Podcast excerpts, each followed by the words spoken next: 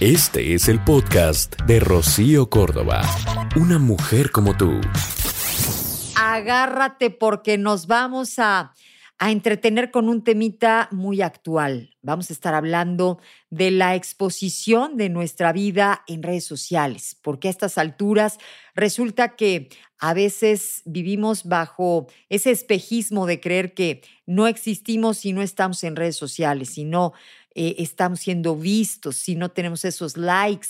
Y entonces, vamos, nos hemos estado prestando a las nuevas mm, formas para este, adentrarnos a las nuevas redes sociales y de repente, bueno, nos ves haciendo cada cosa. Yo he visto pues personas que se ponen a hacer el bailecito que tienes que bailar porque además es con la música que pues te dicen que tiene que ser, ¿no? O sea, para hacer el TikTok y para hacer este tipo de cosas y de repente pues como que dices, no es para toda la banda, o sea, no es para todos, pero pues como todos quieren estar ahí justamente, digamos que en la vitrina moderna, se tienen que prestar a hacer cosas que, pues que probablemente hasta rompe con su personalidad, con el estilo, este, y con otras cosas. En fin, vamos a hablar de los pros y de los contras de exponer nuestra vida en redes sociales, de vivir con esta necesidad de ser vistos. Las redes sociales eh, han llegado a invadir literalmente nuestro mundo.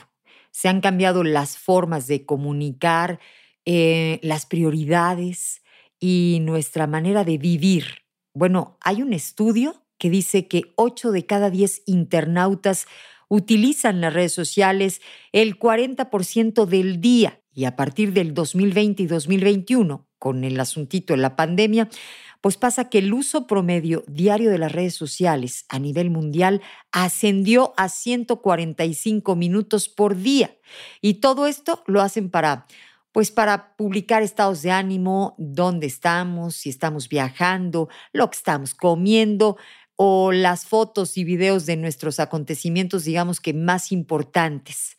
Y con tan solo abrir Facebook, por ejemplo, hoy podemos saber si una persona, digamos que terminó con su pareja, si inició una nueva relación, si está contento, si está triste, si lo despidieron de la chamba, si consiguió un trabajo nuevo, si corrió la maratón, si viajó, si, vamos, si está en forma, este, incluso se puede saber este, qué come, ¿no? ¿Dónde está? Y es que las redes sociales, digamos que se han convertido en ese escenario en donde mostramos nuestra vida. Y lo más interesante es que las personas hoy tenemos esta necesidad de hacer pública nuestra vida, esos espacios eh, personales, eh, privados, que eran muy nuestros, eh, que significaban nuestra intimidad, hoy digamos que los queremos sacar a la luz, queremos eh, pues ser vistos de muchas formas. O sea, pareciera que si no publicas algo en redes sociales es como si, como si no estuvieras viviendo. Si no publicas que viajas es como si nunca hubiera pasado, pero digamos que a pesar de que todo esto es muy típico, también puede llegar a ser muy criticado. Hoy por hoy y bueno, por este acelerado desarrollo de las redes, la brecha entre la vida privada y pública, digamos que es muy, pero muy fina, ¿sí? Y es que pese a toda la crítica y toda la controversia que pueda generar, resulta que las redes sociales tienen muchísimas ventajas, ¿sabes? Por supuesto, mientras sean utilizadas de manera inteligente, mesuradamente, con precaución, conociendo sus alcances, que esto último resulta que pues hay muchas personas que todavía no terminamos de entender justamente eh, los grandes alcances que pueden tener estas redes sociales. Pero mira, positivamente logran, digamos que, facilitarnos la vida nuestra comunicación, o sea, cuántas personas eh, han logrado reencontrarse con familiares o acortar distancias entre familiares, cuántos se han vuelto a casar con el exnovio porque resulta que se buscaron por el Facebook y empezaron ahí a este, comunicarse y después se vieron y no, o sea, logras tener contacto con esas personas del pasado pero también podemos obtener información referente, digamos que a esas personas. Es más, lo contactaste probablemente porque su entorno te pareció atractivo y podemos eh, conocer muchísimo acerca de esa persona. Pero también, ojo, hay quienes utilizan esta información o pueden utilizar esta información de manera negativa.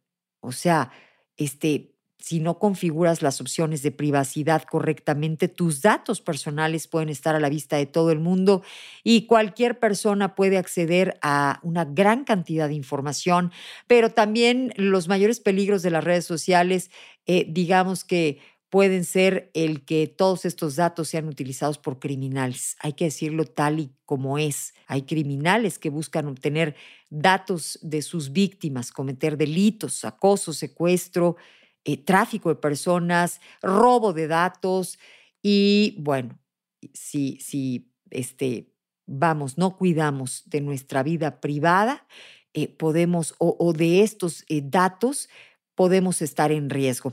En fin, pues mira, este, nuestra vida privada como la veníamos conociendo ha dejado de serla y ha pasado a ser completamente pública.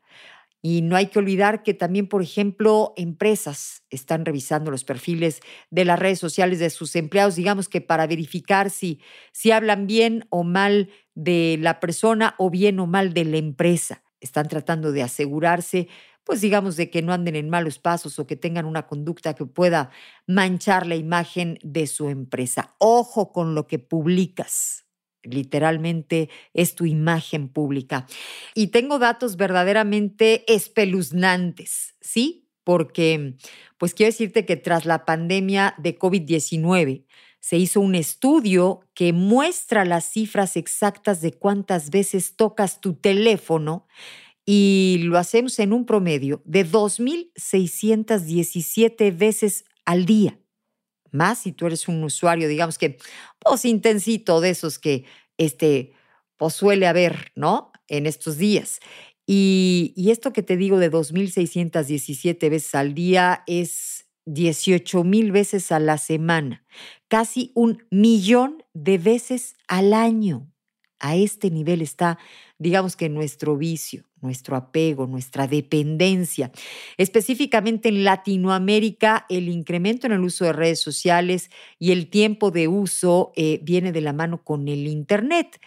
Mientras que en el 2005 únicamente el 17% de la población podía acceder a Internet, 15 años más tarde, digamos que esta cifra ha aumentado a 66% para Centroamérica. Y ante todo esto, bueno, pues algunos consejitos que tendríamos que tomar en cuenta al usar las redes sociales es, ojo, no publiques teléfonos, direcciones, ni te registres en los lugares que sueles frecuentar, este, no aceptar como amigos o seguidores a personas que no conoces, sobre todo si tu perfil es privado. No permitirle a tus hijos menores de 13 años que abran cuentas de redes sociales porque pues podría ser un peligro. Y yo sé que está complicado, ¿eh? La neta, la neta es que pues, los chavitos no aguantan a llegar a los 13, o sea, desde antes ya están algunos con esta necesidad de, pues sí, de, de pertenecer a las redes sociales, de poder publicar, de ver al amigo, ¿no? Cada vez, este, pues nos están tomando desde más jovencitos, ¿no? A los chavitos. Este, hay cada vez más formas, muchas muy atractivas para ellos para los adultos y para todos. En fin, hay que, hay que mesurarnos, hay que autogobernarnos, hay que alejarnos el teléfono cuando estemos con la pareja para que todavía platiquemos y la llama del amor, pues no se le extinga este internet, ¿no? O sea, no sea la razón internet de que se muere el amorcito.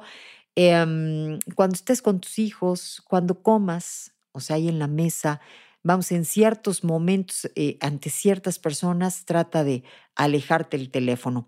Esto es amor.